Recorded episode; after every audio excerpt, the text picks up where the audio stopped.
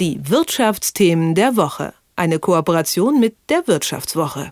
Es wird geimpft in Deutschland und in Europa und das ist grundlegend natürlich erstmal ein wichtiger Schritt in die richtige Richtung. Aber wenn wir da mal ganz konkret auf diesen Auftakt der Impfungen schauen, dann lief da wiederum gar nicht mal so viel in die richtige Richtung. Wurden ja schon verschiedenste Pannen gemeldet in den vergangenen Tagen, bei denen man sich eigentlich nur in den Kopf greifen konnte. Und vor allem läuft es alles sehr schleppend.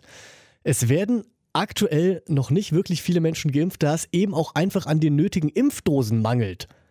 Wie konnte es dazu kommen? Darüber spreche ich jetzt mit Jürgen Salz von der Wirtschaftswoche. Jürgen, schönen guten Morgen. Ja, schönen guten Morgen auch. Jürgen, ich denke mal, wir können und sollten schon davon ausgehen, dass auch sämtliche EU-Gremien wissen, wie viele Menschen innerhalb der EU leben. Nun gibt es trotzdem aktuell noch zu wenig Impfdosen. Wie konnte das passieren? Äh, ja, dafür gibt es nicht den einen Schuldigen, aber eine Erklärung ist natürlich schon, dass innerhalb von der äh, EU ähm, zu wenige Dosen und aus heutiger Sicht auch bei den, bei den falschen Herstellern bestellt worden sind. Also uns ist zum Beispiel aufgefallen so, dass die EU am Anfang sehr auf die großen Konzerne, äh, die bewährte Technologien für die Impfstoffherstellung nutzen, gesetzt hat und mit denen frühzeitig Verträge abgeschlossen hat und relativ spät erst mit den neuen, bislang eher unbekannten Biotech-Firmen wie BioNTech oder Moderna, äh, die nun eben die Zulassung äh, geschafft haben. Mit denen sind die dann erst relativ spät äh, vertraglich ähm, zu Potte gekommen und da sind andere Länder äh, wie die USA und Großbritannien ein bisschen schneller gewesen, hatten sich da frühzeitig entsprechende Impfstoffdosen gesichert. Hinzu kommt auch noch, dass es dass BioNTech und Pfizer äh, dann irgendwann die versprochenen Mengen, die sie Ende 2020 liefern wollten, gesagt haben, dass sie das aus Produktionsgründen nicht schaffen und um die Hälfte ähm, äh, redu reduzieren mussten. Also fass das nochmal zusammen. Die EU, die hat verschiedene Vakzine bei verschiedenen Unternehmen bestellt. Das ist jetzt auch nicht unbedingt zu kritisieren. Das ist eher fast schon sinnvoll. Ne? Also wenn es an einer Stelle gut läuft, dann kann ja woanders vielleicht mal was ausgebügelt werden, was nicht so läuft. Aber warum ging dieser Plan dann trotzdem nicht auf? Also das ist, das ist, das ist bestimmt sinnvoll, auf, äh, sich nicht nur, nicht nur auf einen zu setzen, sondern auf, sondern auf, äh, auf mehrere Hersteller. Äh, und sie haben sich eben zunächst an die bekannten Konzerne, an Sanofi, an AstraZeneca gehalten, die auch irgendwie an, mit bewährteren Technologien äh, forschten. Und der Fehler, der aus meiner Sicht dann passiert ist, ist, äh, es war im Sommer relativ klar, dass äh, dass BioNTech als erster durchs Ziel gehen würde mit seinem Impfstoff. Da haben die schon entsprechende Daten veröffentlicht, die sehr gut aus, die sehr gut ausgesehen haben.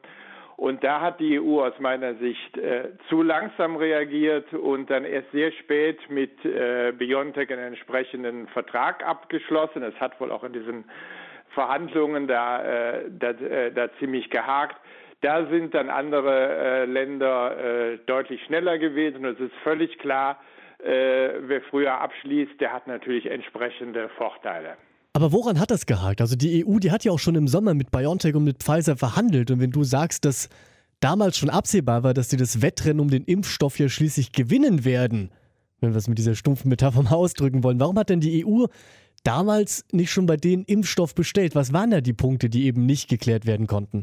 Gab, es gab relativ langwierige, äh, langwierige Verhandlungen. Also was wir zum Beispiel gehört haben, ist, dass, dass Pfizer auf einen äh, Haftungsausschluss äh, bestanden hat. Das heißt, das Unternehmen äh, sollte eher weniger Haftung übernehmen, die EU oder die, die Staatengemeinschaft dann äh, für die Haftung dann aufkommen. So, es gab wohl auch innerhalb der äh, verschiedenen Mitgliedsländer Diskussionen um den Preis und einige wohl osteuropäische Länder vor allen Dingen haben Bedenken angemeldet, äh, weil dieser BioNTech-Impfstoff äh, ja relativ gut gekühlt werden muss und äh, dann nicht überall die entsprechenden Kühlketten äh, gewährleistet äh, sein konnten. So, das alles hat dazu beigetragen, diese ganze Gemengelage, dass sich die dass sich die, die Verhandlungen mit der EU äh, lange hingezogen haben und letztendlich zu spät abgeschlossen wurden.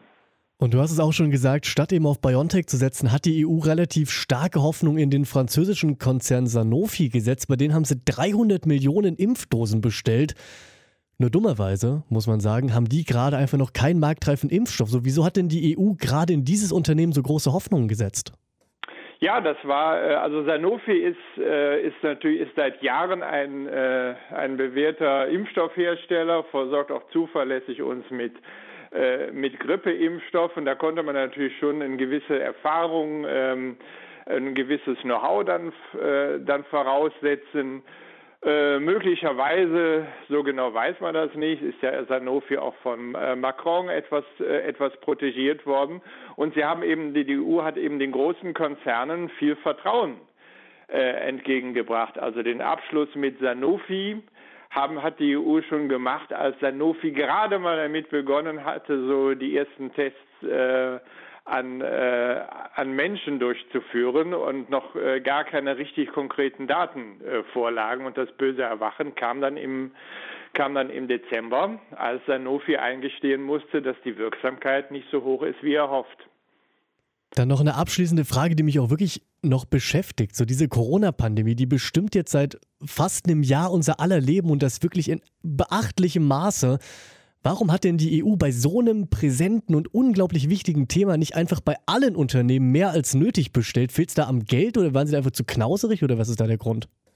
Das ist die große Frage. Also klar, wenn man, wenn man bei allen Unternehmen das, äh, das Maximale bestellt hätte, das hätte ein paar Milliarden äh, gekostet, wäre aber Peanuts gewesen gegenüber den äh, den Kosten, die zum Beispiel ein, äh, ein, ein Lockdown äh, verursacht. Ich würde auch rückblickend sagen, es hat am äh, äh, es, es, hat am, am, Geld gemangelt so und die EU-Staaten waren nicht bereit, dafür ein entsprechendes Budget dann, ähm, dann aufzustellen. Aber gibt es nachvollziehbare Gründe jetzt jenseits vom Geld, mit denen die EU das rechtfertigt, dass sie damals eben nicht mehr investiert haben? Aus meiner Sicht wäre das die beste Strategie gewesen, da überall das Maximale sich äh, zu sichern, dass wir auf, äh, es, ist, es ist ja sonst auch, es ist für die Gastronomen, es ist für die Anstalter, sind ja auch Milliarden investiert worden. Also das wären vielleicht 10 Milliarden oder eine niedrige zweistellige Milliardensumme gewesen, die man da hätte investieren müssen. Das wäre aus meiner Sicht sehr gut angelegtes Geld gewesen. Das sagt Jürgen Salz von der Wirtschaftswoche zum Impfstart in Europa. Jürgen, ich danke dir. Ich danke dir auch. Schönen Tag noch. Tschüss. Ciao. Die Wirtschaftsthemen der Woche. Eine Kooperation mit der Wirtschaftswoche.